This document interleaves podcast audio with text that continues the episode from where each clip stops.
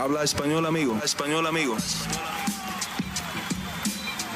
Damas y caballeros, están escuchando Hablemos MMA con Danny Segura. Parece ser que el reinado de Kamaru Usman, la era de Kamaru Usman, ha llegado a su fin y ahora empieza la era del británico Leon Edwards, ya que Leon gana la trilogía entre estos dos, manteniéndose como campeón de las 170 libras y dándole a Kamaru Usman su segunda derrota consecutiva dentro de la compañía. ¿Qué tal a todos? Mi nombre es Dani Segura, yo soy periodista para MMA Junkie y el host aquí en Hablemos MMA. Y bueno, bienvenidos a el resumen, al análisis de los resultados de UFC 286. La verdad que em, una muy buena cartelera eh, que se dio temprano, ya que estuvo eh, arreglada, acomodada para el público británico. Y, una cartelera que nos deja bastante de qué hablar, ya que hay varios resultados importantes para divisiones muy importantes. Entonces, gente, como siempre, bastante, bastante de qué hablar. Eh, qué pena por el retraso, si eh, algunos estaban esperando ahí el live por un tiempito, pero hasta ahora acabo de terminar mis funciones con MMA Junkie. Literalmente la última historia que hice fue la de Justin Gagey y, bueno, ahí eh, haciendo otras cositas para la página. Pero bueno, ya estoy aquí y, y hablaremos de esta gran cartelera que vimos el sábado por la noche en Londres. Entonces, como siempre, empezaré de lo más grande a lo más chico. Les daré mi análisis así de primerazas, mis primeras impresiones de la cartelera y luego ya en la segunda parte de este video, de esta transmisión, estaré contestando las preguntas que se hacen en vivo. Entonces, las preguntas, como siempre, que vengan con un apoyo, una donación al canal, esas preguntas van a recibir prioridad, pero no exclusividad y pueden hacer preguntas a través del live chat o si bien quieren eh, a través del super chat donde pueden dejar la donación. ¿Vale? Como siempre, gente, em, denle un like a este video si son tan amables. Y si son nuevos, bienvenidos. Suscríbanse al canal para más contenido sobre las artes marciales mixtas en español. Bueno, señores y señoras, ahora sí, ahora sí hablemos de esta cartelera. Vaya, Em, obviamente empezamos con el evento estelar, una pelea de campeonato de las 170 libras, donde Leon Edwards retiene su título y le da a Kamaru Usman su segunda derrota consecutiva dentro de UFC, ganándole vía decisión mayoritaria 48-46, 48-46 y 47-47. Mayoritaria es cuando hay dos a favor de un peleador y un empate. Entonces, em, a mí me pareció muy justo el puntaje. Yo eh, tuve esa pelea un 48-46, así como dos de los otros jueces la juzgaron. Me pareció que Camaro Usman ganó el tercer round y en ese mismo round pues le quitan un punto a Leon Edwards por agarrar la jaula. Leon Edwards había ganado los otros dos rounds anteriores, el primero y el segundo, eso los ponía entrando al cuarto en un empate, 28-28. Eh, y bueno, yo vi a Leon Edwards ganar el cuarto y sin duda ganar el quinto round también. Así es como yo terminé con la cartelera, el puntaje de 48-46 a favor a, a Leon Edwards. Eh, no entiendo muy bien el 47-47, me sentí muy cómodo juzgando esa pelea 48-46 para Leon Edwards.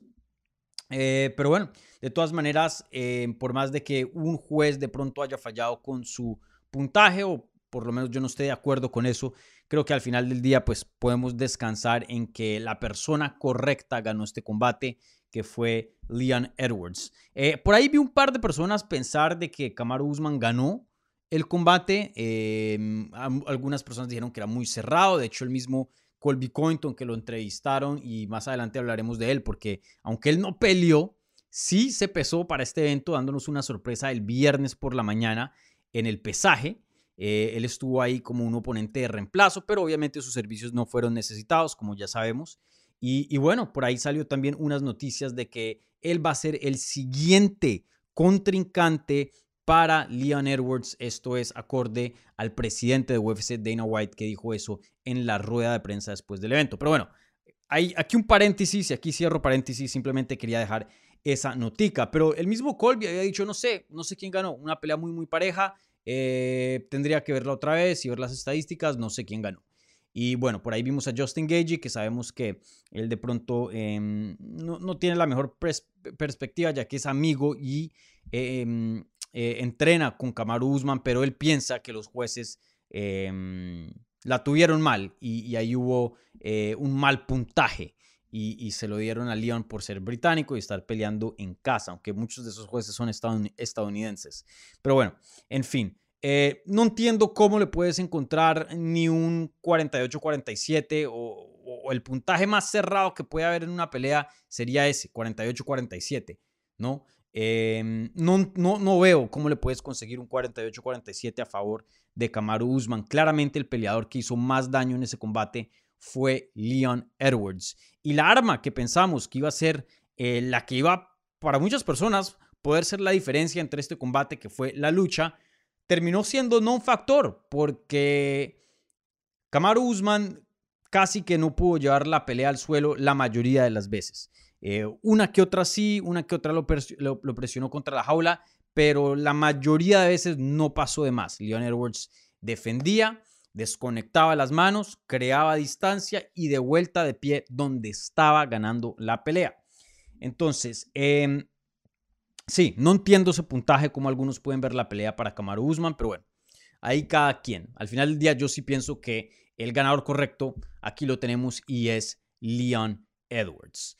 Em, ¿Qué puedo decir? Ya les dije más o menos cómo juzgué la pelea. La pelea, pues, para resumirla así, fue eh, muy claro. Un Kamaru Usman que sabíamos que podía competir con Leon Edwards de pie y hasta de pronto ganarle, entrando a la pelea, contando lo que vimos en, la pelea pasada, eh, y que tenía una ventaja muy grande en la lucha. Por eso Kamaru Usman era el favorito, porque eh, de pie estaba medio empatado la cosa, de pronto Kamaru un poquito mejor entrando al combate, obviamente, y de lucha sí veíamos una ventaja muy grande para Kamaru Usman. Pero ese no fue el caso para nada. La ventaja en el striking fue muy grande y fue de parte de Leon Edwards y en la lucha casi que se empató la cosa. Casi que se empató la cosa. Sí, Kamaru Usman tuvo algún takedown, tuvo algo de control, pero por lo general estuvo muy parejo, se anuló. La defensa de Leon Edwards anuló el ataque ofensivo de lucha de Kamaru Usman. Sumas todo eso y te da una decisión a favor de Leon Edwards. Y aquí quiero decir dos cosas de este desempeño. Dos cosas.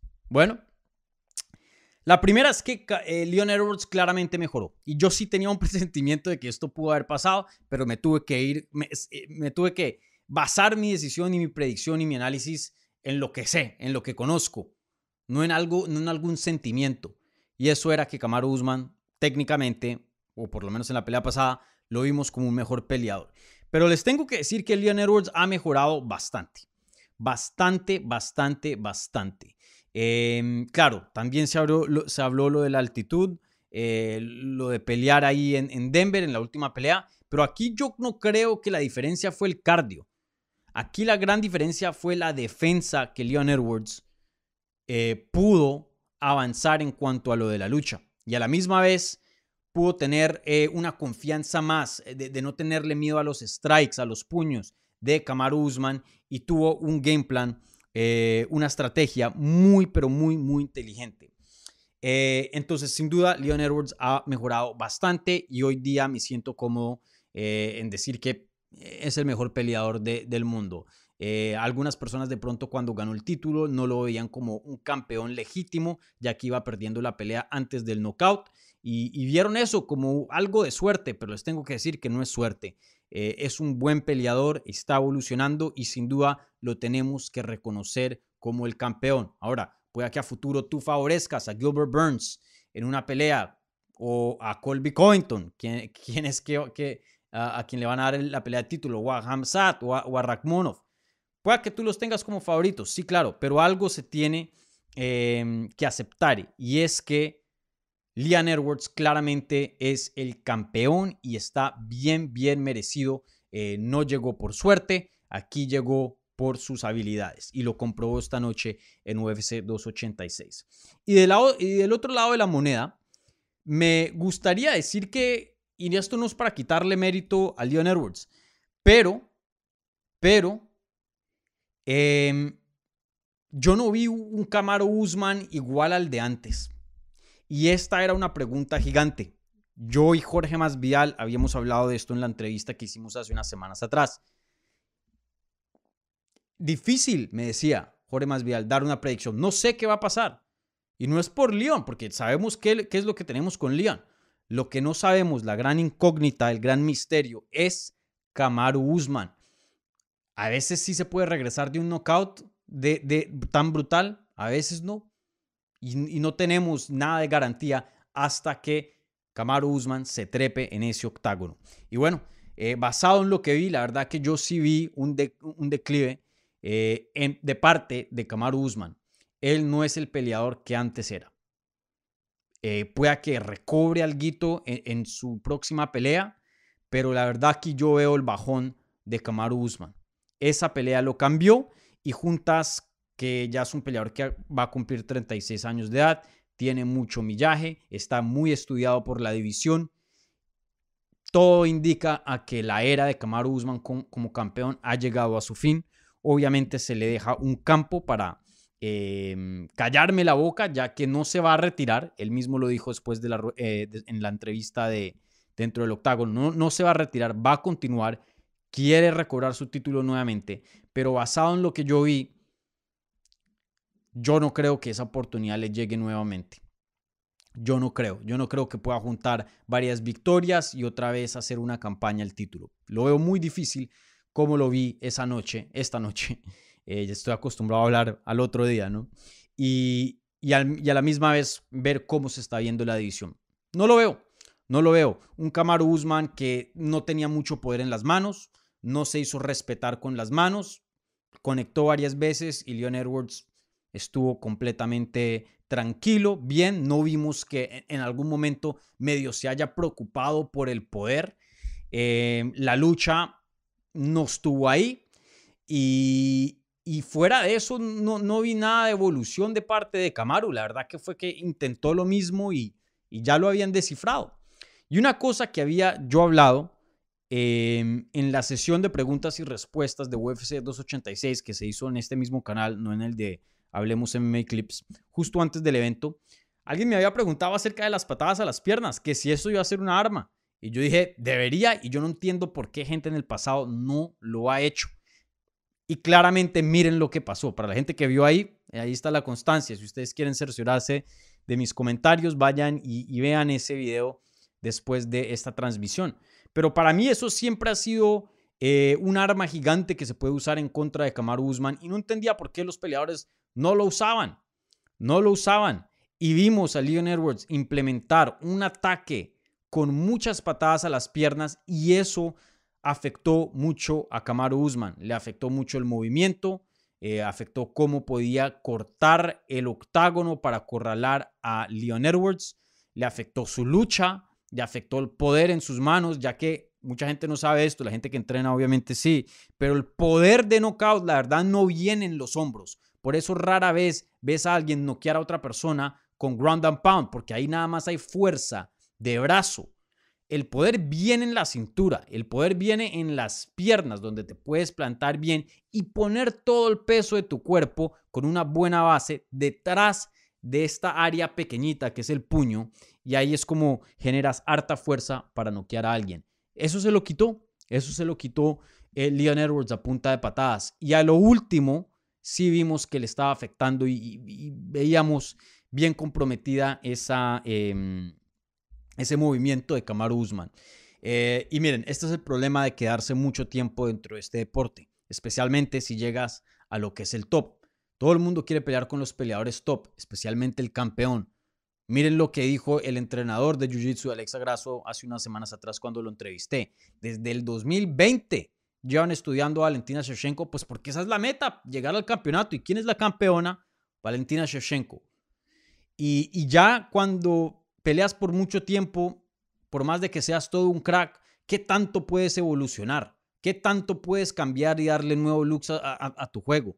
Es difícil. Pasan los años, pasan los años y la gente cada vez tiene más y más conocimiento. Hoy día Kamaru Usman pienso que eh, está muy estudiado y si eres un peleador que está bien saludable físicamente, que tiene habilidades y tiene un buen campamento con un buen entrenador inteligente detrás de ellos, no veo por qué no tienes lo suficiente para crear una estrategia y ganarle a, a Kamaru. Obviamente sigue siendo un peleador top, no estoy diciendo que es malísimo, sigue siendo entre los mejores cinco del mundo, pero vuelvo y repito, se la veo muy, muy complicada para que vuelva a ser campeón nuevamente.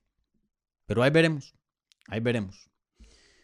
Bueno, fuera del análisis técnico de la pelea en sí, ahora pasemos a hablar sobre el futuro de estos dos peleadores.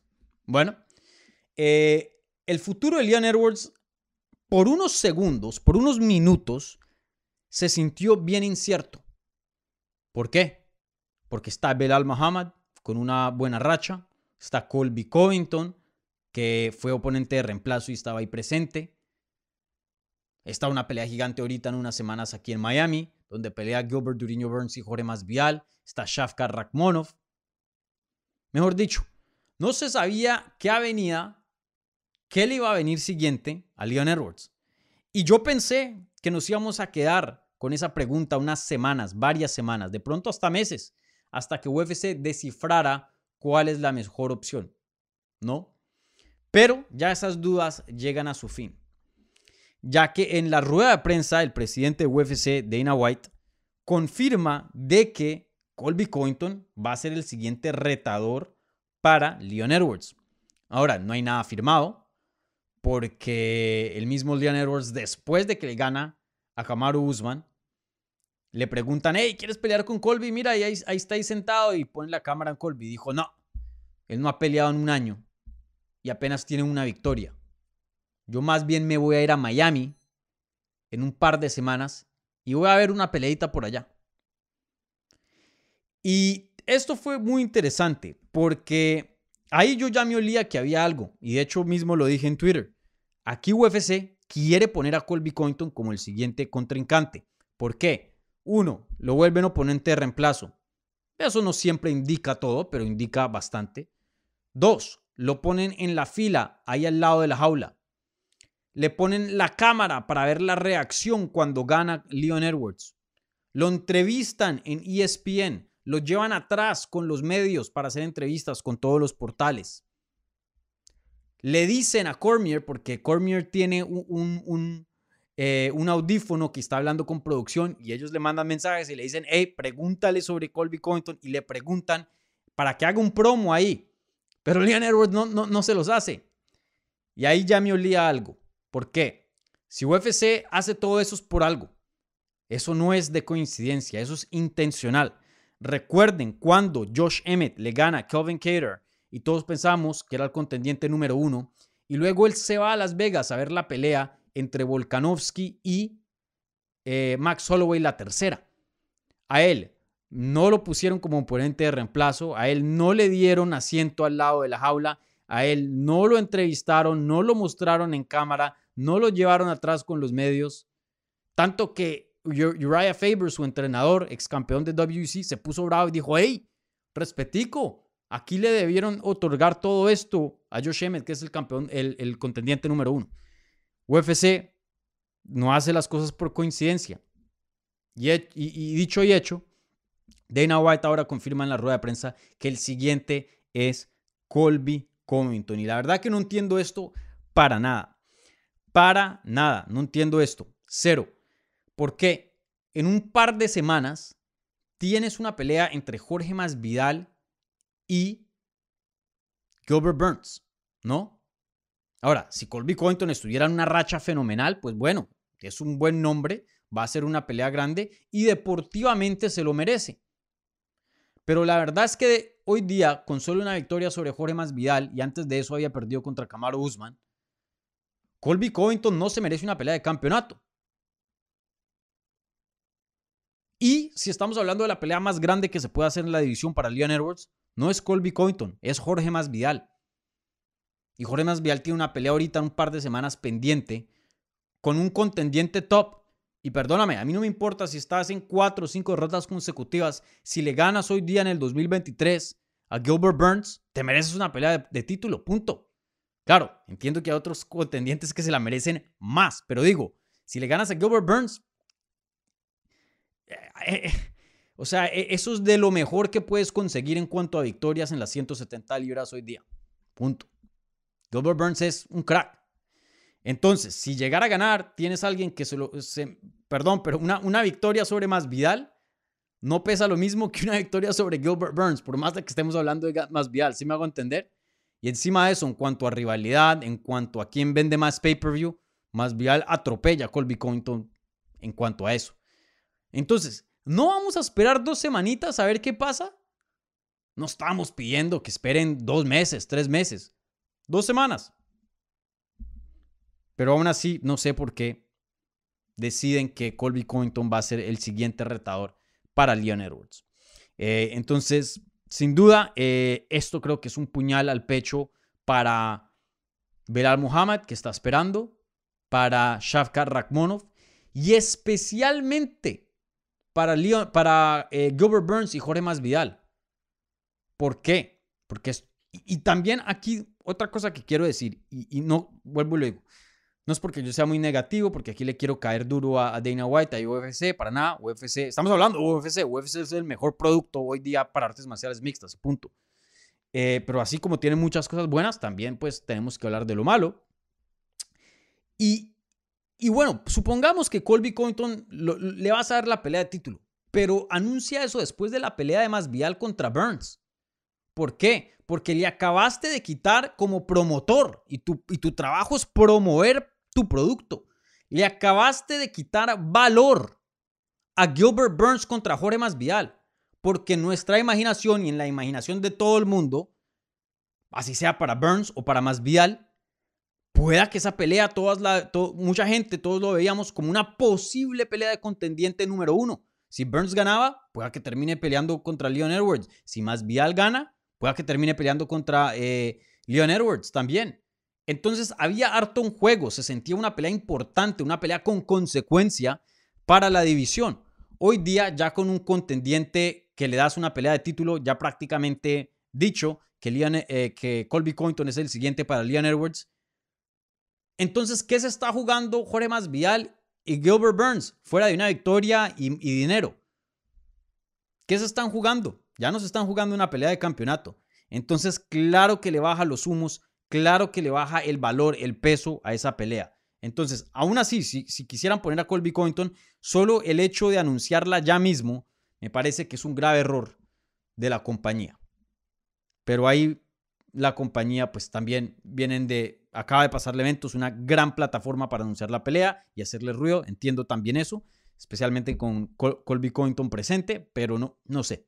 Para mí no, no, no me gusta para nada esta pelea entre Colby Covington y, Leon Edwards. Y eso sí, Colby Covington es un peleador saso buenísimo, pero no se la merece deportivamente. Y hablando de, money fights, de peleas de dinero, de peleas de hype, no es la pelea más grande en las 170 libras, por más de que sea una grande, ¿no? Entonces, bueno, ahí lo tienen. Y bueno, eh, pasando la página ahora al futuro de Kamaru Usman, pues Men, eh, ya hablé un poquito de esto diciendo que lo veo muy difícil que vuelva a ser campeón nuevamente. Está muy estudiado, 36 años de edad, varias lesiones que le, llevan perjudicando su carrera por mucho tiempo. Em, perdió la trilogía contra el campeón actual. No se vio muy bien en esa pelea.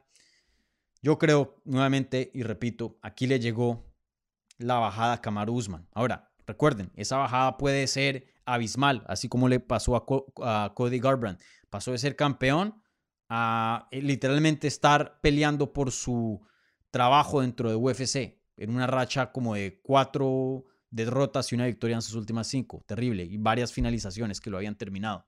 O pueda que sea gradualmente como la de Jose Aldo, que pasó de ser campeón a contendiente top, retador por el título, luego top 5 y, ahí más o menos se mantuvo. Sí, no era el mismo peleador de antes, pero seguía siendo un muy, muy buen peleador, uno de los mejores del mundo. Esa va a ser la pregunta ahora. ¿Qué tan grande va a ser la bajada de Kamaru Usman? Otra bajada histórica, la de Tyron Woodley. Pasó de ser campeón a cuatro derrotas consecutivas, finalizado y fuera de UFC. No creo que ese sea el caso de Kamaru Usman, pero a la misma vez tampoco creo que se vaya a quedar por mucho tiempo, pienso yo, dentro del top 5, ya que eh, esa división está lleno de matones. Ni tanto porque no, no, no creo que haya bajado tanto, sino qué tan competitiva es esa categoría. Entonces ahí veremos, pero sin duda em, muy interesante se pone el futuro de Kamaru Usman. Muy, muy interesante. También no lo veo que se suba a 185 libras. Allá están muy, muy grandes esos peleadores para, para él, especialmente alguien que eh, su fuerte es la lucha. La lucha es bien impactada por el peso, más que el striking. Entonces, em, veremos, pero si él quiere regresar y él dice que va a regresar pronto, ya que em, él no es uno de estos peleadores que se puede tomar un break, un descanso muy largo Veamos los, rankings rápidamente a ver qué pelea de pronto tiene sentido. Miren, es brutal decir esto, suena duro, pero así es como funciona este deporte. Y creo que hoy día, y esto apenas se me está viniendo a la mente, es tiempo de, de medio usar el nombre de Kamaru Usman para hacer una transferencia de poderes y, y, darle una oportunidad a alguien más joven. De pronto haces Kamaru Usman contra Shafkat Rakhmonov. De pronto haces Kamaru Usman contra. Hmm. Si Hamza se queda en 170, que Dana White dijo que probablemente va a regresar, es en 185, lo dijo esta semana. De pronto Hamzat Kamaru Usman. Eh, Kamaru Usman contra Belal Mohamed. E, ese tipo de peleas donde tienes a alguien joven necesitado y un nombre grande creo que es el tipo de pelea que, le debe seguir a, a Usman. Y luego, miren, y, si gana, pues regresa otra vez a lo que es la conversación de contendiente al título. Entonces, también es una espada de doble filo, ¿no? Funciona para ambos lados, pero sí creo que, que le debería, lo deberían poner contra un peleador eh, joven, necesitado de, de, un nombre grande, de, añadir otra vez a, su, a su currículum, a su carrera. Entonces creo que una pelea como Hamza Shimaev o Belal Muhammad o Shafkar Rakhmonov. Alguno de esos tres nombres tiene sentido para él. Bueno, gente, ahora pasamos al evento coestelar de esta cartelera. Y, antes de, darles mi análisis, les recuerdo, si me pueden regalar un like al video si son tan amables y si están escuchando en audio, por favor, un buen review en cualquier plataforma que estén escuchando. Eh, y como siempre, suscríbanse al canal si son nuevos. Bienvenidos por acá. Dani Segura, el host, de, el host de Hablemos MMA, periodista de MMA Junkie, aquí hablándoles.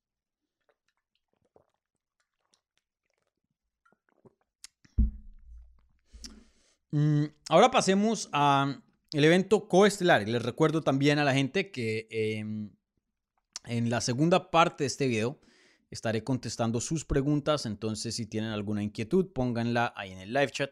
Las preguntas que eh, reciban eh, o vengan vía el super chat con una donación, reciben prioridad, pero no exclusividad. Bueno, em, el evento coestelar, en una pelea de 155 libras, Justin Gagey derrota a Rafael Fisiv vía decisión mayoritaria, así como en el evento estelar. 29-28, eh, 29-28 a favor de Gagey y hubo un juez que tuvo un empate ahí 28-28. Eh, también me parece el puntaje adecuado. Creo que aquí la persona que ganó es el ganador correcto. Yo también juzgué esta pelea como los otros dos jueces un 29-28 a favor de Gagey. Le di el primer round a Fisif, el segundo se lo di a Gagey y el tercero obviamente también para Gagey. Creo que los rounds más claros fueron el primero y el tercero. Claramente Fisif ganando el primero, Gagey claramente ganando el tercero. Y el segundo sí fue competitivo, eh, eso sí, pero yo se lo di a, a Gagey. Creo que una, un 29-28, tendría que ver la pelea otra vez, pero creo que no sería tan loco para Fisif Pero, pero bueno, eh, tendría que ver la pelea nuevamente. Pero sí, me sentí muy cómodo, vuelvo y repito, juzgando la pelea a favor de Gagey. Y esta pelea era muy importante. Una pelea donde por fin veíamos, y ya, había, ya esto se ha empezado a ver con algunos matchups, algunas peleas que ha pactado UFC, pero por mucho tiempo el top 5 se peleaban entre ellos. Y, por lo general eso es como un ciclo que pasan todas las categorías y luego llega, una, llega algún tiempo, alguna época eh, en la que una categoría ya hay contendientes más jóvenes creciendo y, ya hay varios ahí listos necesitados de nombres grandes y ponen a ese top 5 que ya está un poco reciclado, un poco viejito, los ponen a darle oportunidades a los que vienen por encima. Y eso en inglés dicen un change of guard, un cambio de guardia. Creo que eso es lo que estamos viendo en las 155 libras. Eh, o bueno, no estamos viendo el cambio de guardia, pero sí estamos viendo el intento de cambio a guardia. Eso es decir, que abren las puertas del top 5. Puede que el top 5 compruebe que sigue siendo el top 5 o no. En este caso, Justin Gagey comprobó que sí es el top 5 y que Rafael Fisif es bueno, pero todavía no es su tiempo y debería todavía estar dentro del top 10, que todavía no es tiempo de entrar al top 5. Y eso era la pregunta de este combate. ¿Será que la guardia va a cambiar? ¿Será que aquí vamos a ver a otro nombre salir del top 5 y un nuevo nombre ingresar? Y la respuesta es no. Así de simple. Justin Gagey sigue siendo eh, uno de los mejores 5 del mundo, sigue siendo un contendiente al título y, sigue en, campaña a un campeonato. Eh, obviamente no creo que ahora le llegue una pelea de campeonato, no creo que se la merece. Para mí, ustedes si están escuchando, eh, llevan escuchando este programa por un tiempo, saben cómo me siento al respecto de la conversación de 155 libras. Venido Dariush, ¿no? No, no, voy a, no voy a explicarles por qué, ya, ya les he explicado 10 mil veces, pero ese es el nombre que, que más merita una pelea de título y Desafortunadamente no le ha llegado. Eh, pero sí creo que Gay debido a su nombre, debido a qué tan emocionante es, porque eso sí, es el peleador libra por libra más emocionante en toda la historia de este deporte. Punto. Yo nunca jamás en mi carrera como periodista, ya llevo casi 10 años cubriendo este deporte profesionalmente, eh, nunca había visto un peleador tan consistente en cuanto a acción y en cuanto a diversión. Hay muchos peleadores que te dan peleas muy, muy buenas. Muy buenas. Pero una que otra de pronto es aburrida, una que otra de pronto es normalita.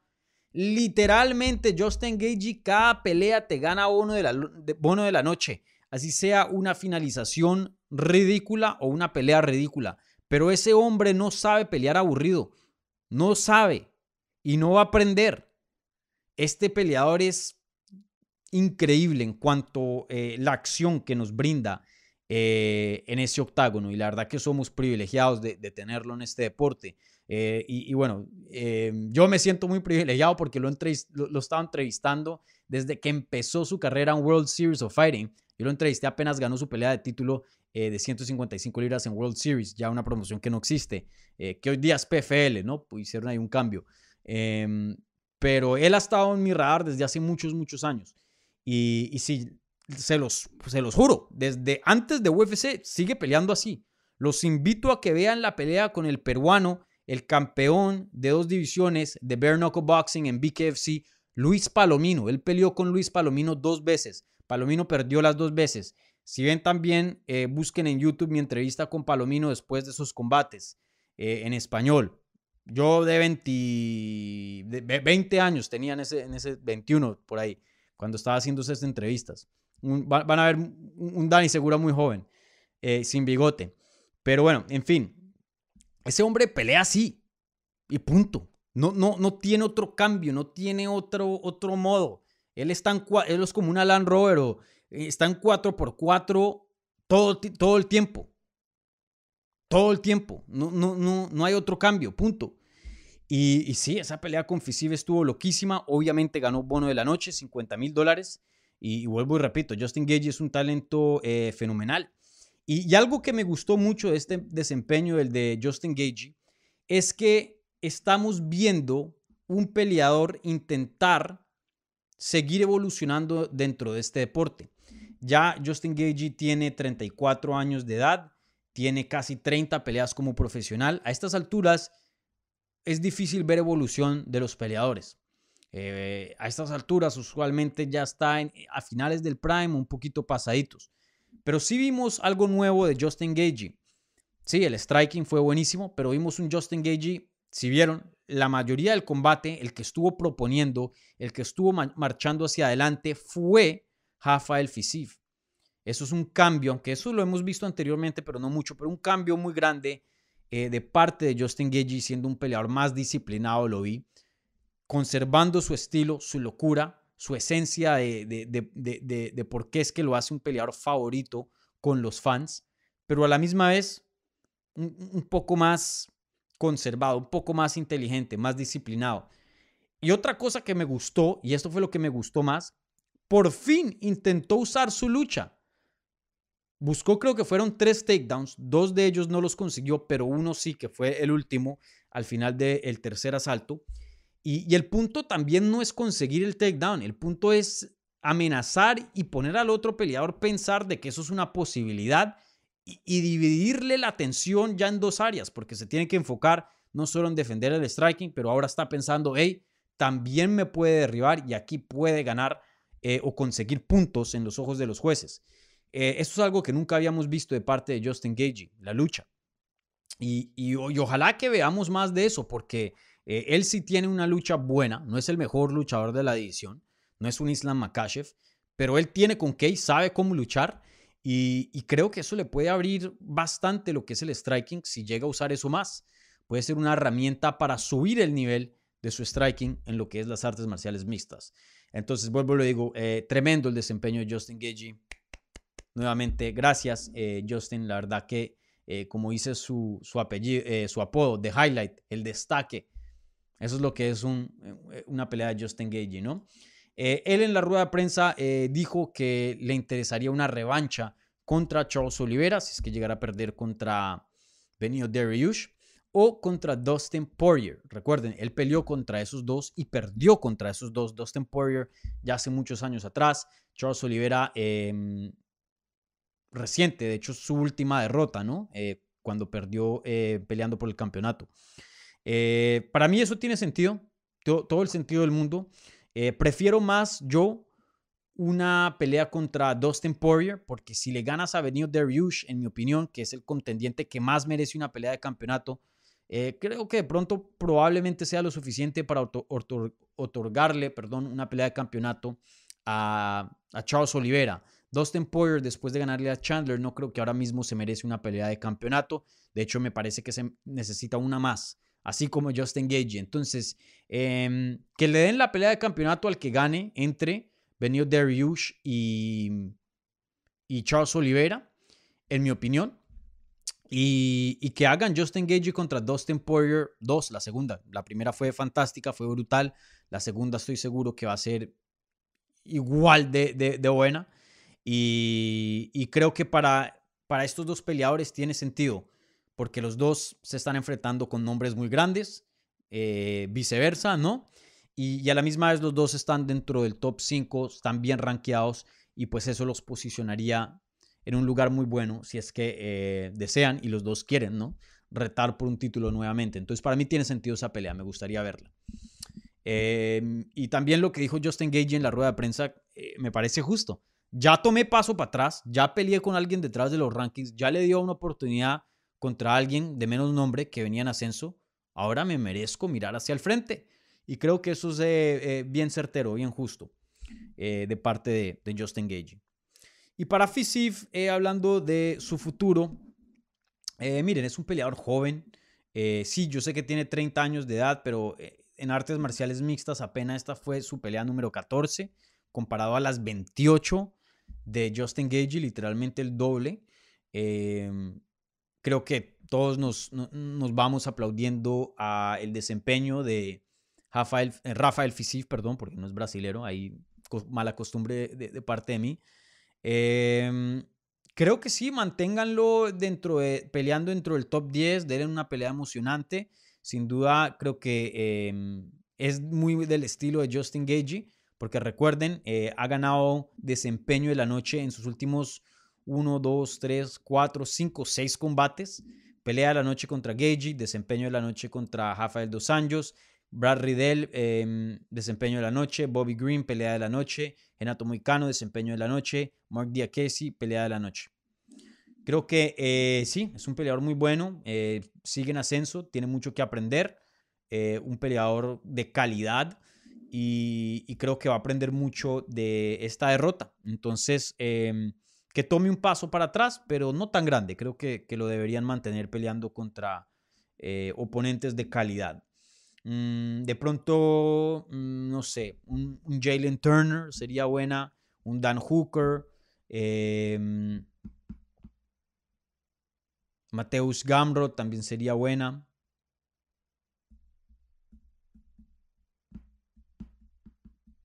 ¿Mm? E, esas tienen sentido para mí, pero veremos. Sin duda una, una división muy buena. Bueno, entonces con eso termino el análisis del evento estelar y coestelar. Em, ¿Qué más quiero hablar así antes de entrar a las preguntas? Em, hablemos de la pelea que habló la cartelera estelar y creo que con eso cierro. No, mentira, luego hablemos de los venezolanos rápidamente, pero y con eso cierro y, paso a las preguntas, ¿vale? Eh, como siempre, gente, un like, son tan amables, buen review en plataforma de podcast. Gracias. Eh, la cartelera que abrió, perdón, la, pelea que abrió la cartelera, una pelea de 185 libras entre Marvin Vettori y Roman Dolitz, em, dos peleadores que son los bullies de las 185 libras. Y no los digo de, malo o de, ¿no? de, de mal comentario, sino que ese es el estilo de ellos. Son peleadores con mucha fuerza que les gusta ser físicos en la pelea, hacer la pelea eh, sucia, y no lo digo, vuelvo lo digo de, mala forma, em, y que de pronto no son los más técnicos, pero con, con puros huevos y, fuerza y brutalidad te ganan los combates y te los ganan bien ganados. Eh, por eso me encantaba esta pelea, la verdad, dos, dos choques, pero de, dos peleadores muy, muy similares. Eh, en este combate, Marvin Vettori ganó, el veterano, eh, una decisión unánime 29-28, 29-28 y 30-27. Ese 30-27 no estoy de acuerdo. Roman Dolitz claramente tuvo los mejores eh, puños, em, los mejores golpes del primer asalto. Pero sí luego ya vimos un veterano, un peleador un poco más avanzado en cuanto a técnica, con más experiencia, más volumen también. Creo que el volumen aquí hizo la diferencia. En el segundo y tercer asalto, obviamente hablando de Marvin Vettori, me pareció que ganó esos cómodamente y, fue por eso mismo. Más experiencia, más volumen, un poco más de, gasolina y, un poco más de técnica. A Dolitz le falta, sí, que tienes un poder brutal, sí, que tienes una quijada brutal, em, pero te falta técnica, te falta técnica y, eso fue lo que vimos en este combate. Y bueno, ¿qué puedo decir de Marvin Vettori? ¿no? Eh, el eterno contendiente, un peleador que eh, es, es lo suficiente bueno para mantenerse dentro del top 5, pero, pero no ha sido lo suficiente bueno para ya llegar al nivel más alto, que es ser el número uno contendiente, mantenerse como el número uno contendiente, o ya em, ser campeón, ¿no? Si vemos sus derrotas son contra em, maestros, Robert Whitaker y Israel Azaña. Y bueno, tiene una derrota más contra Antonio Carlos Jr., Shoeface, que eh, está en PFL. Pero, pero bueno, una victoria, una derrota muy, muy vieja en el 2016. Era todo otro peleador eh, muy distinto el, el Marvin Vettori. Pero en recientes años, literalmente los únicos con quien ha perdido han sido los peleadores con la técnica más fina, más, la técnica más avanzada de esa división, que es Robert Whitaker y Israel Azaña. Eh, veremos, veremos si, si a futuro podrá hacer ese paso y, ya competirle a ese tipo de peleador, pero sin duda un top 5, 29 años de edad. No, no, no quiero decir que eso es imposible porque a, esta edad debería estar en su prime, pero de pronto pueda que tenga mejores años a los 30, 31. Entonces, ahí veremos, ahí veremos, pero sin duda eh, Vettori sigue siendo top, veremos quién le pone por, por encima. Eh, pero sin duda le va a venir una pelea grande con Jared Cannonier o, o algo así, no sé. Eh, Duplicius también sería buena. Mm, no sé, alguno de esos nombres tendría sentido. Y bueno, rápidamente, las otras dos peleas quiero hablar. Obviamente, aquí en Hablemos MMA nos, nos enfocamos mucho en el lado hispano, en el lado latino. Y aquí vimos a dos venezolanos pelear en esta cartelera. Para abrir la cartelera a Verónica Hardy, anteriormente conocida como Verónica Maceo, ya que se casó con Dan Hardy eh, hace unos meses atrás y cambió su apellido.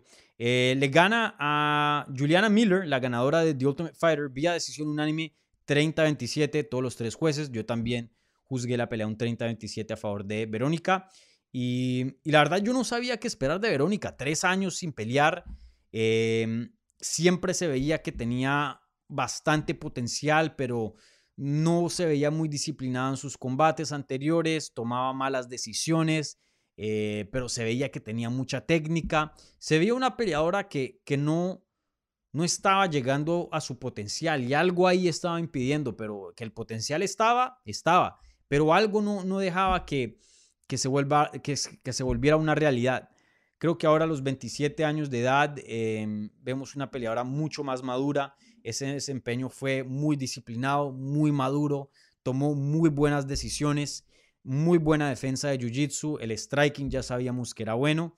Em, es difícil decir cuál es el techo de Verónica, si, podrá llegar a ser rankeada, si podrá llegar a pelear por un campeonato pero creo que deberíamos dejar las expectativas abiertas porque claramente una peleadora en mejoría, una peleadora que evolucionó, una peleadora que hoy día está a otro nivel comparado al nivel que la vimos hace años atrás y creo que esta va a ser va, a ser un nuevo capítulo, una nueva etapa para su carrera donde veremos eh, o nos acercaremos más al potencial que, que vimos en ella hace un tiempo atrás. Recuerden, ella hizo su debut dentro de UFC en el 2016 y apenas tiene 27 años de edad. Eso habla de hoy día en el 2023. Entonces, eso habla de qué tan joven entró a la compañía y, creo que le faltaba eso, experiencia, madurez, disciplina y, ya lo tiene. También le dieron combates muy, muy duros, eso sí, entrando a, a la compañía. Ashley Evans Smith, Andrea Lee y Gillian Robertson son tres veteranas que han estado en los rankings de, de la UFC, entonces,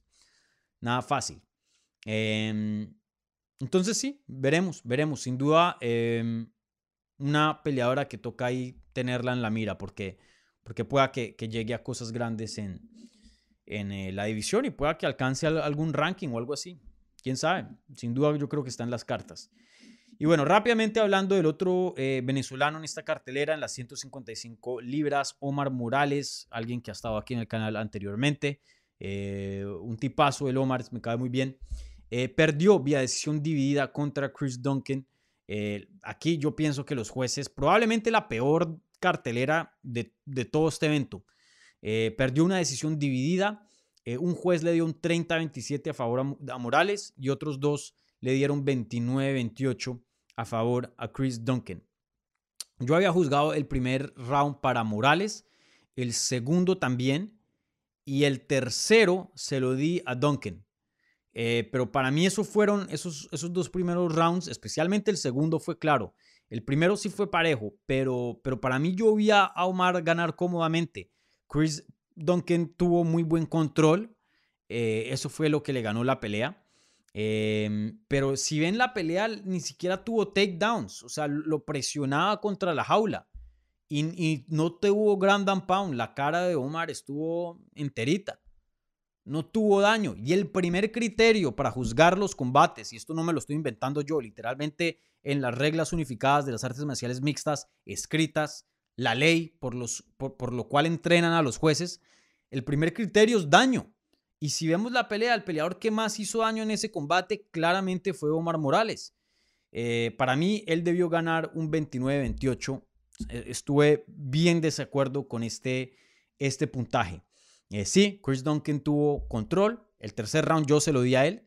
Eh, para mí el 30-27 a favor de Omar Morales también no estoy de acuerdo para nada. Claramente pierde Omar ese tercer asalto. Creo que solo conectó con un par de puños, pero eso no, le quita los cuatro y pico de minutos que tuvo de control Chris Duncan. Eh, pero el primero y segundo me pareció que Omar los ganó. Vuelvo y le digo, fue el peleador que hizo más daño, que más conectó. De hecho, tambaleó un poquitín a Duncan en algunos momentos. Em, sí, lástima, porque me parece que Omar se vio muy bien en este desempeño eh, y, lo pone en una posición complicada, tres derrotas consecutivas. Em, pueda que aquí haya llegado al final de su contrato y pueda que UFC no lo renueve después de una derrota.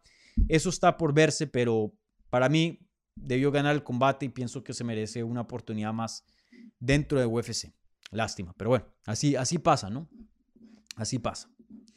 Bueno, gente, con eso termino mi análisis así principal de la cartelera. Em, si me faltó algo o quieren que hable de algo que, no, no hablé, que no mencioné, y hay bastante, porque eso sí, eh, hubo resultados bien importantes fuera de los principales que mencioné. Eh, pongan ahí la pregunta en lo que es el live chat y yo se las voy a contestar, ¿vale? Como siempre, las preguntas que vengan con una donación al canal, con un apoyo vía la maravilla del super chat, em, reciben prioridad, pero no exclusividad. Bueno. Y como siempre, denme un thumbs up, un like y suscríbanse al canal si son nuevos por acá. Bienvenidos.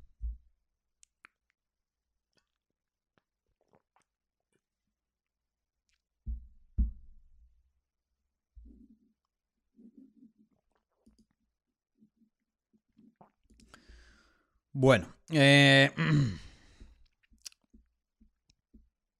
¿cuánto tiempo vamos? Ya casi una hora. Bueno, bueno. Eh, esta primera pregunta viene de...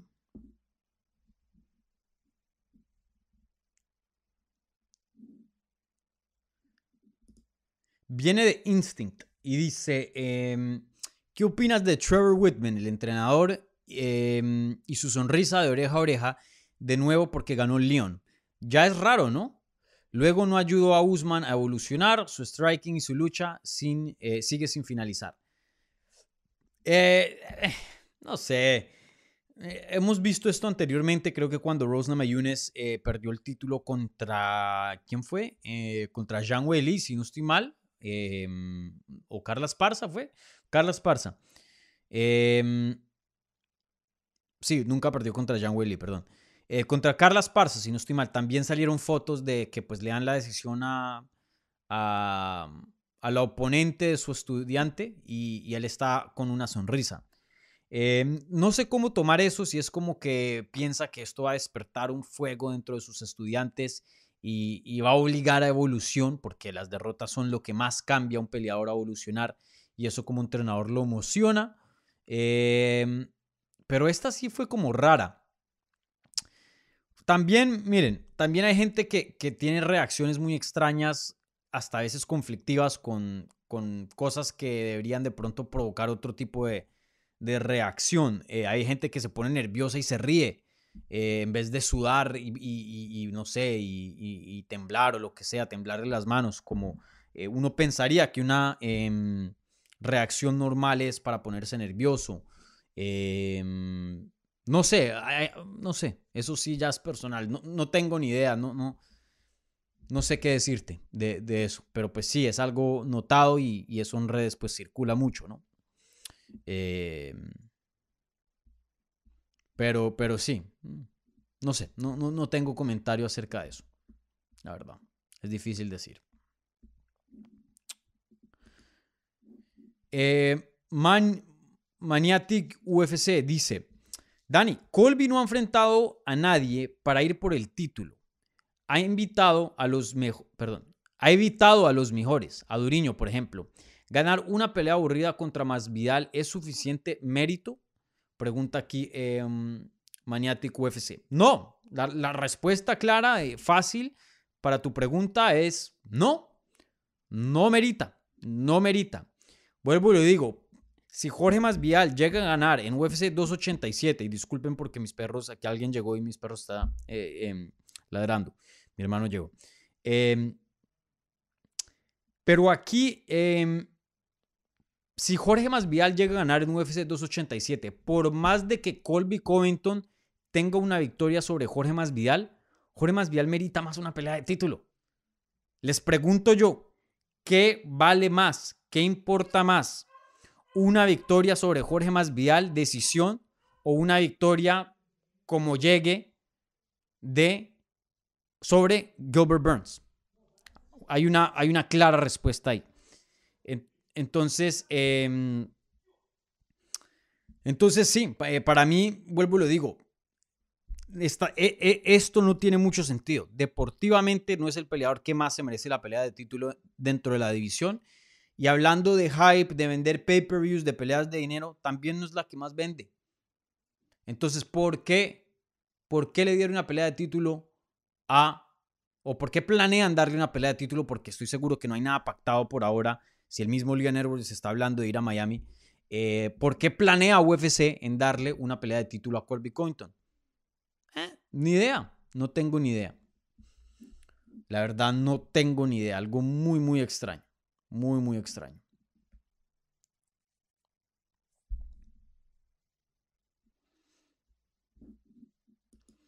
Gonzalo Barranco Jiménez y el KO al inglés Peterson.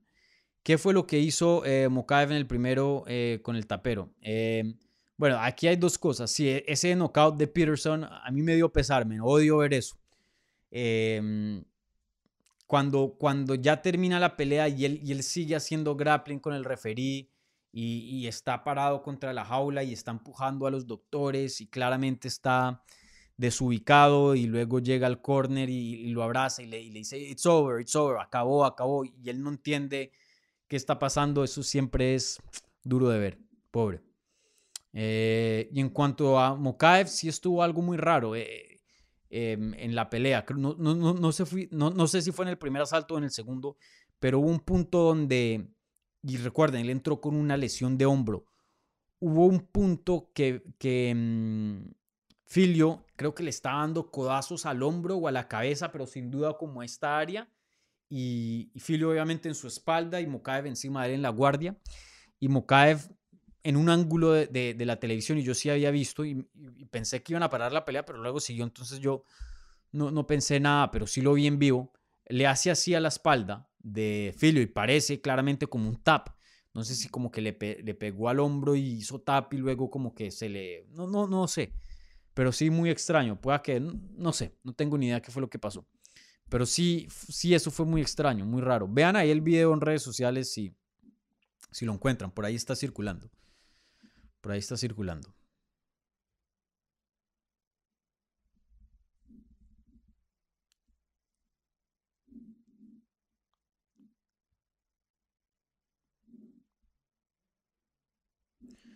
Carlos Márquez dice, Usman quiere pelear, no se retira. ¿Con quién pelearía Usman? Em, vuelvo y lo digo, eh, creo que una pelea contra Hamzat todavía sería súper grande. Eh, una pelea contra Rakhmonov sería excelente. Esas dos probablemente serían mis opciones número uno. Pero también una pelea con Boba Mohamed no, no la odiaría. Eh, creo que también tiene sentido. Em, esos tres nombres para mí me encantan. Si los tuviera que rankear. Hamzat, eh, Hamza Shimaev contra Kamaru número uno. Rakhmonov contra Kamaru número dos. Y Belal Mohamed contra Kamaru número tres. Eh, pero alguno de esos tres nombres cualquiera me sirve.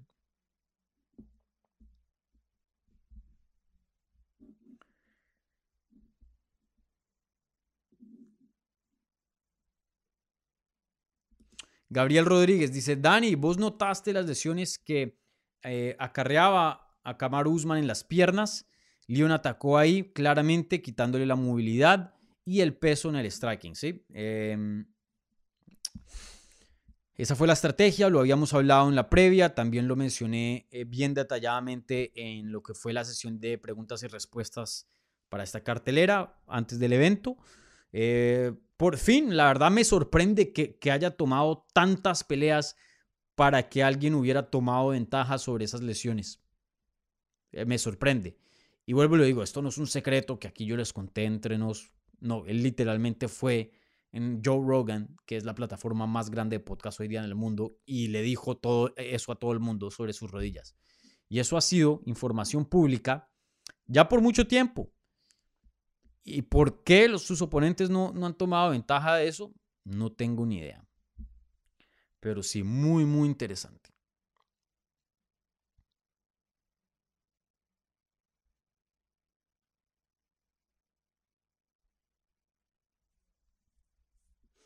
Muy, muy interesante. Bueno, creo que aquí tenemos eh, una pregunta del super chat. Sí, señores. Eh, Guzmán, gracias por estar por aquí. Eh, con tu presencia siempre eh, contento que estés por acá. Y dices, eh, ¿cuándo crees que Muhammad Mokaev podrá pelear contra uno de los 10 mejores peso mosca del mundo?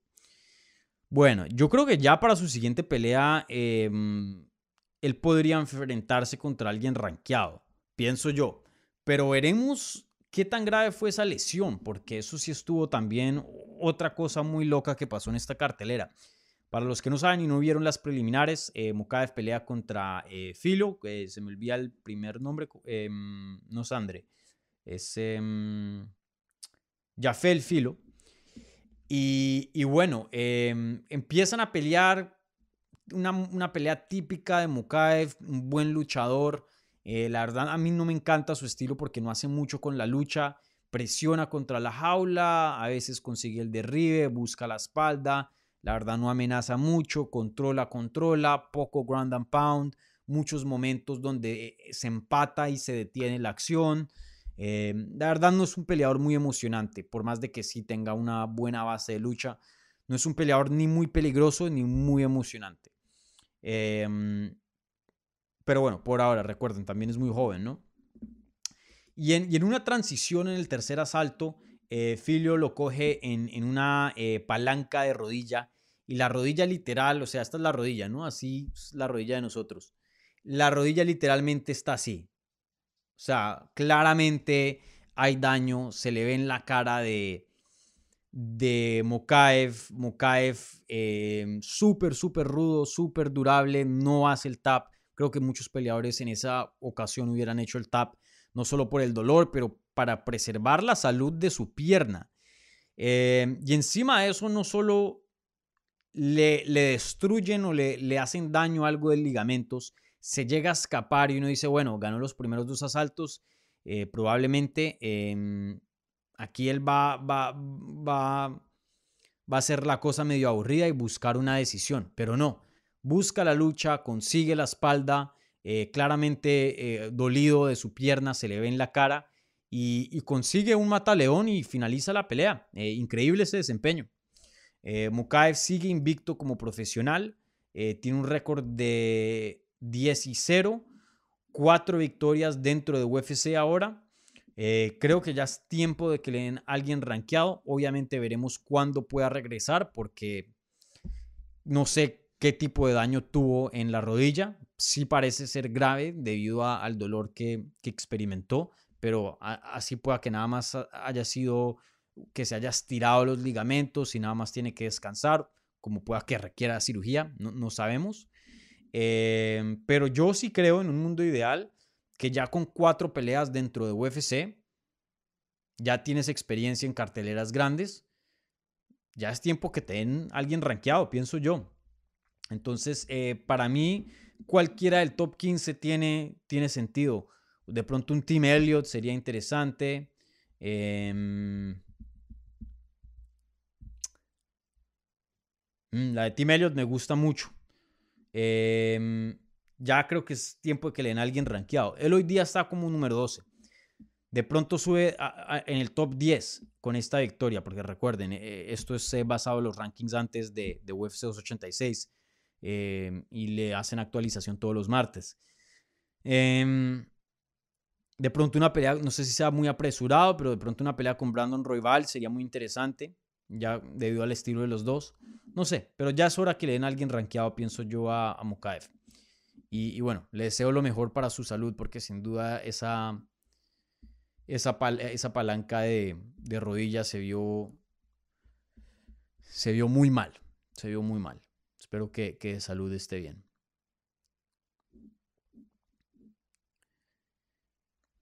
Esta pregunta sí que, Dios mío. Roberto F.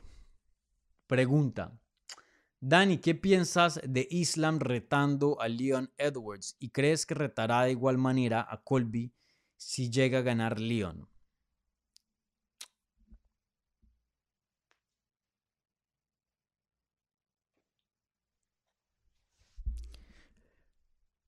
¿Qué haces?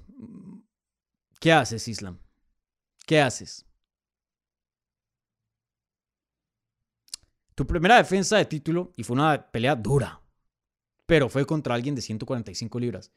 Y ahora quieres subir una división y pelear contra el de 170. O sea, es decir, me, me vas a decir que ganas el cinturón y vas a tener dos peleas y ninguna de esas peleas peleaste o defendiste contra un contendiente de, de tu categoría de las 155 libras, de la categoría en la cual eres el campeón. No. Súper fuera de lugar y, bueno, por, lo menos eh, esta pelea anunciada, o bueno, en, planes de Colby Cointon, por lo menos, eh, eso es algo bueno que, que, que, que no quita o quita a cualquier duda que haya de que Islam Makashev suba 170 y pelee contra León. No tiene nada de sentido, por favor, señor. Hacer su deber como campeón y eso es pelear contra el contendiente número uno de las 155 libras. Eh, sí, me parece súper ridículo y, fuera de lugar. Y respeto a Islam, artísimo, lo he entrevistado en el pasado. Em, un peleador saso, un crack, pero por favor, por favor, por favor. Ni, voy a contestar la segunda parte de esa pregunta. Por favor. Una locura pensar que Islam se suba a 170 libras a estas alturas. Mm. Y si tanto quiere pelear contra Leon, deja el cinturón vacante. Que Charles Oliveira contra Benio Darius sea por el cinturón vacante y vaya y pelee con Leon. Pero como campeón, no, señor. No, señor, por favor.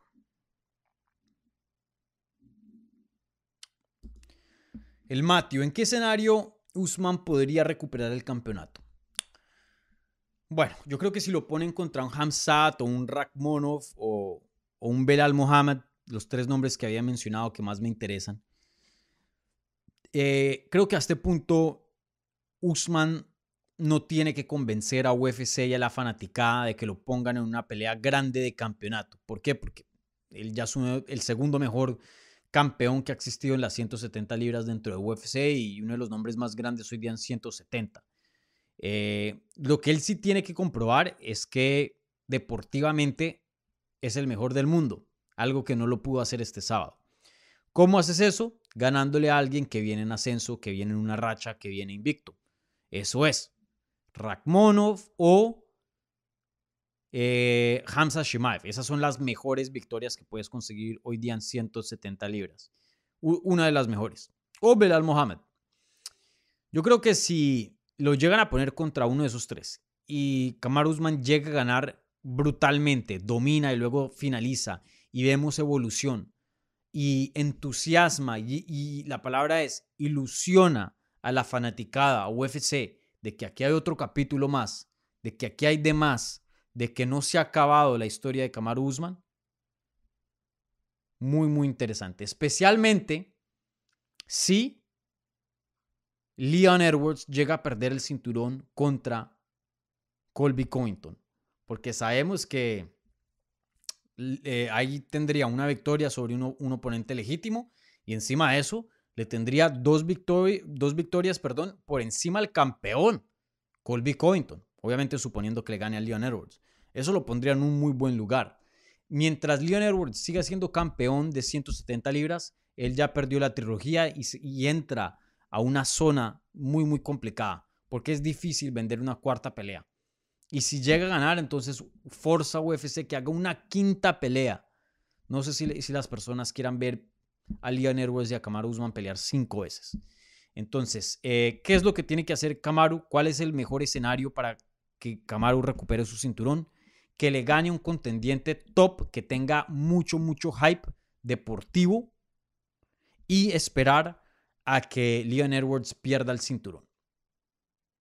Y es más, de pronto, como la división es tan buena, pueda que necesite aún en esas circunstancias, una victoria de más. Pero sin duda, una o dos buenas victorias y que Leon Edwards pierda el cinturón. Eso es lo que Camaro necesita para, para mantener sus aspiraciones, sus deseos de volver a ser nuevamente campeón.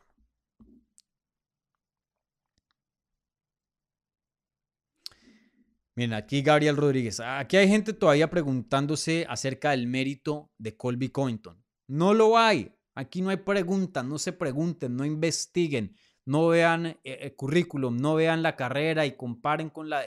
Yo les, yo les, yo les salvo de todo ese tiempo, yo, yo les ahorro el tiempo. No hay, no hay mérito deportivo para que Colby Covington hoy día, en el 2023, esté peleando por un campeonato. No lo hay por donde lo quieran que lo vean. Es más, les pongo este reto. Es más, hagamos esto.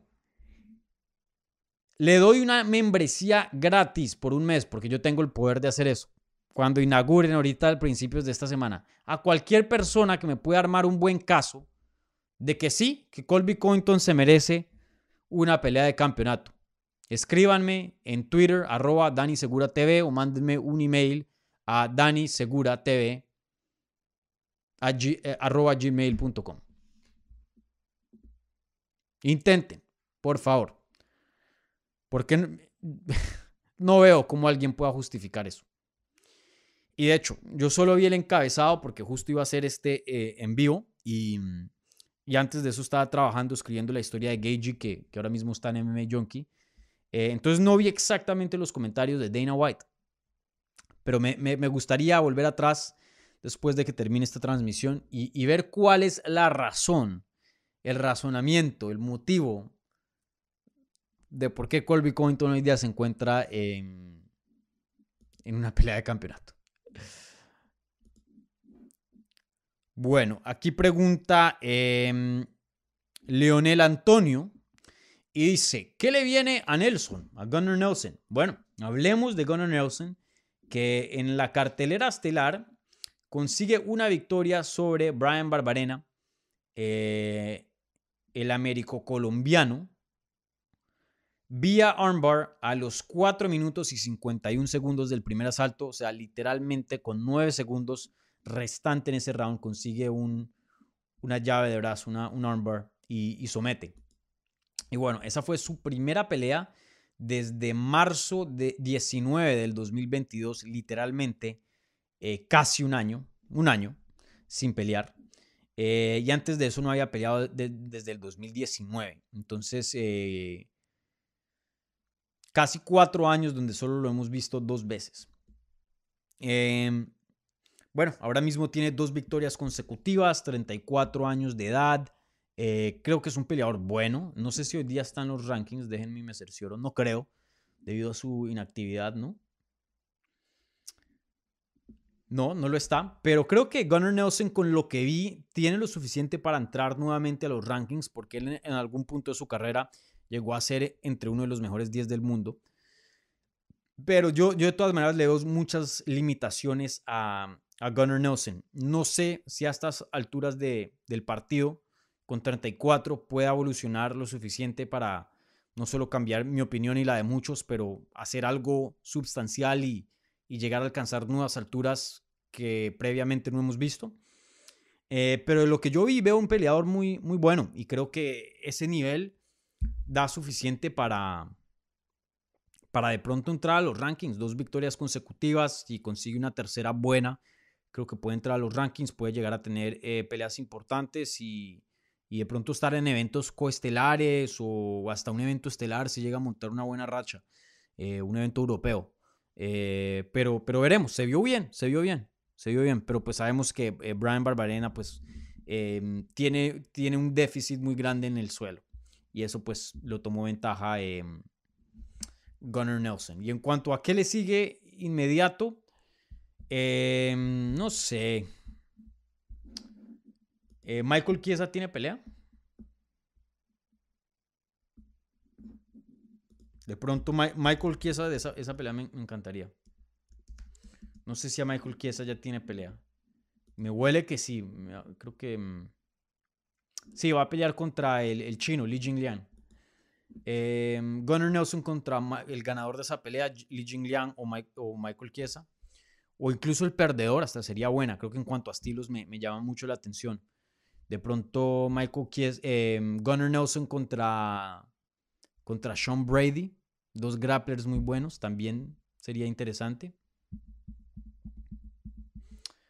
Sí, creo que esas peleas son las que más me llaman la atención. Gunnar Nelson contra Michael Chiesa o, o Li Jingliang, perdedor o ganador. O Michael Chiesa contra Sean Brady. Más me tiene sentido la de Michael Chiesa contra... Con... Em, con Li Jingliang que la de Sean Brady, porque Sean Brady sí está bien alto en los rankings, está dentro del top 10. Pero alguno de esos eh, oponentes creo que tiene sentido y serían buenos combates, la verdad.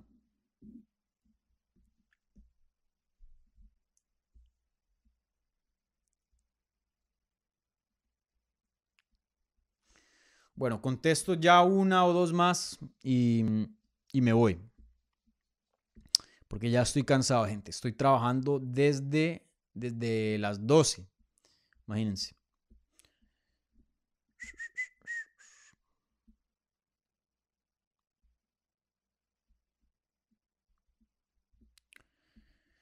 Em, Santiago Vera, ya hablé de esto, pero él dice, eh, ¿cuál ¿Cuál crees que es la siguiente pelea para Gagey? Pues él pidió revancha con Oliveira o con Dustin Poirier, pero para mí, en mi opinión, la de Poirier tiene todo el sentido del mundo. Que la pongan en evento estelar de, una cartelera de ABC, de estas grandes que hacen en, el canal de ABC, uff, esa te vende y te llena una arena y, una pelea, una de las mejores peleas que puedes hacer que no sea de campeonato. Em, sí, Justin Gagey contra Dustin Poirier, dos la revancha, ¿no? Porque ya pelearon previamente.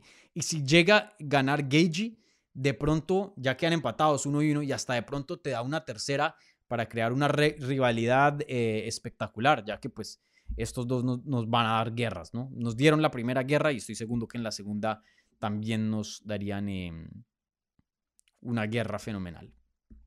Bueno, creo que por aquí hay algo en el super chat, si no estoy mal. Eh,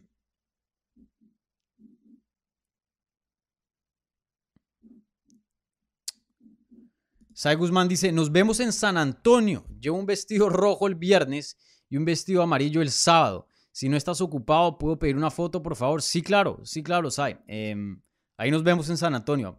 Me, me, llamas apenas me veas. Claro que sí. Claro que sí. Y, y, gracias por tu apoyo. Un abrazo. Nos vemos el... Llego yo el martes, creo. Sí, el martes. Entonces nos vemos el sábado, ¿vale?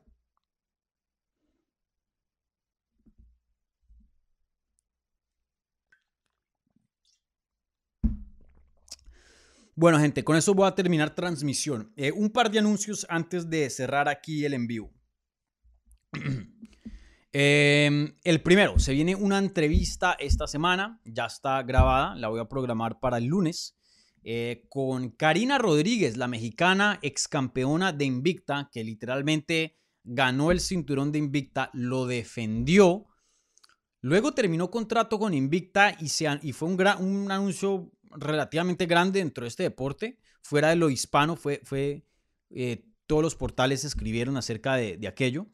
Eh, luego ella firma con Bellator, una añadición y una adquisición de parte de Bellator excelente para su división de 125 libras. Eso fue en julio del año pasado y luego, desde ese entonces, no hemos escuchado de em, Karina Rodríguez y, nunca tuvo su debut pero pueda que eso cambie eh, próximamente. Entonces ahí estoy hablando con ella acerca de qué fue lo que pasó, por qué la ausencia, cuándo podemos esperar su regreso. Eh, también ella eh, ha entrenado mucho con Alexa Grasso, la conoce muy bien, ya que ella ha entrenado en Lobo Gym, hoy entrena en, en Brazilian Warriors en Puebla, porque ahí vive, pero son dos gimnasios hermanos. Diego López entrena en Brazilian Warriors y va a Lobo Gym para entrenar. Entonces tiene hartos lazos con Lobo Jim y, Alexa y todo ese equipo. Entonces hablamos de la victoria histórica de Alexa también. Y, bueno, de muchas otras cositas. Una excelente conversación. Entonces esténse ahí atentos para la entrevista con Karina Rodríguez que va a publicar el lunes, ¿vale? Em, Bueno, eh, ¿qué otra cosa más? Eh, dos cosas más. Uno, bueno, son como dos en uno. Pero voy a ir a San, Antonio, como mencioné, el martes. Estaré toda esa semana en San, Antonio cubriendo el evento para MMA Junkie en inglés. Pero obviamente les voy a traer eh, contenido estando en las escenas de San Antonio para el canal. Aquí en Hablemos MMA. Entonces, esténse al tantos para, para todo ese, ese contenido. Va a ser contenido muy bacano. Y mucho de eso y aquí aprovecho esto para, para promocionar y, anunciarles a los que se perdieron eh, ya el anuncio que, que, di. Eh, mucho de eso va a ser en las membresías, en las membresías del canal que se llaman eh, Amigo, ¿no? Te puedes volver un amigo de este canal, un amigo de Hablemos MMA, volviéndote un miembro ahí cuando ya inaugure. creo que el lunes o martes va, voy a hacer la inauguración de las membresías. Y, bueno, va a incluir muchas cosas bacanas esas membresías. Si ustedes ven este contenido de comienzo a fin, todos los videos, creo que esta membresía es perfecta para, para ustedes. Em, van a tener muchos beneficios que van a hacer esta experiencia de consumir este mismo contenido mucho mejor. Van a tener más cercanía a mí en cuanto a interacción. Em, y, y, bueno, van a, vuelvo a digo, van a haber muchos beneficios.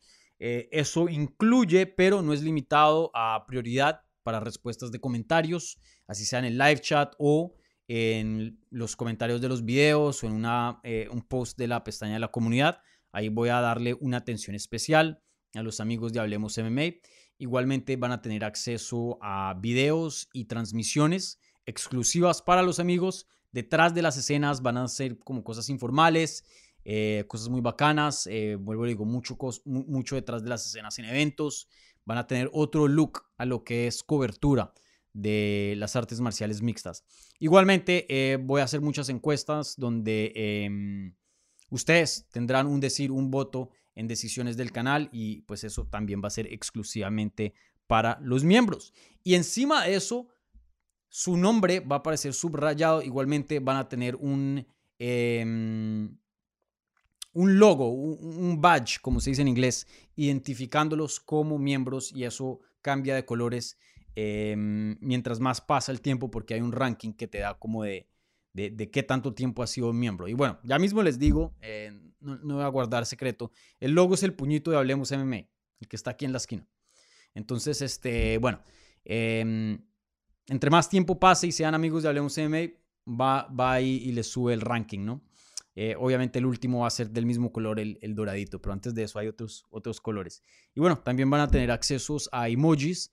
Em, de hecho, hace poquito apenas me, di cuenta que YouTube limita los emojis y después de cierta, cierto número de, miembros abre más puertas para subir otro tipo de paquetes. Entonces ya les tengo dos paquetes. El primero va a ser eh, pues uno como básico y ya el segundo va a ser muy bacano con unas caritas de, reacciones de unos peleadores y, por ahí también hay una carita de Hachiko, mi perrito, para la gente que, lo ha visto. Entonces él va a tener representación también aquí en el canal. Y, bueno, eh, estoy muy entusiasmado para las membresías, entonces eh, vuelvo y le digo, esténse ahí al tantos. si no se quieren volver miembros, amigos del programa, también está bien y no se preocupen, el contenido que estamos acostumbrados a obtener sigue igual sigue gratuito, gratuito eso es. Eh, previas y análisis de eventos, el podcast de los miércoles de Hablemos Live y las entrevistas. Todo eso sigue en pie, así que no se preocupen. Su experiencia, si, si no se vuelven amigos de Hablemos, em, MMA, no va a cambiar. Bueno, entonces yo entiendo que hay gente que no tiene dinero o que simplemente no, no les nace, lo que sea. Está bien, ¿vale? Bueno, gente, un abrazo gigante. Gracias por sintonizarse aquí, por todo el apoyo. Como siempre, un like a este video si están viendo en repetición o en vivo. Igualmente, un like si están escuchando en podcast, en cualquier plataforma. Deme un buen review. Eh, ¿Qué más? Y bueno, suscríbanse al canal si son nuevos. Y, bueno, eso es todo. Nos veremos en vivo em, el miércoles. Chance de pronto hago un en vivo antes de eso Em, entonces, esténse ahí al tanto. Como siempre, síganme en todas las redes, arroba Dani Segura TV, arroba Hablemos si quieren seguir al canal. ¿Vale? Un abrazo, nos vemos. Chao.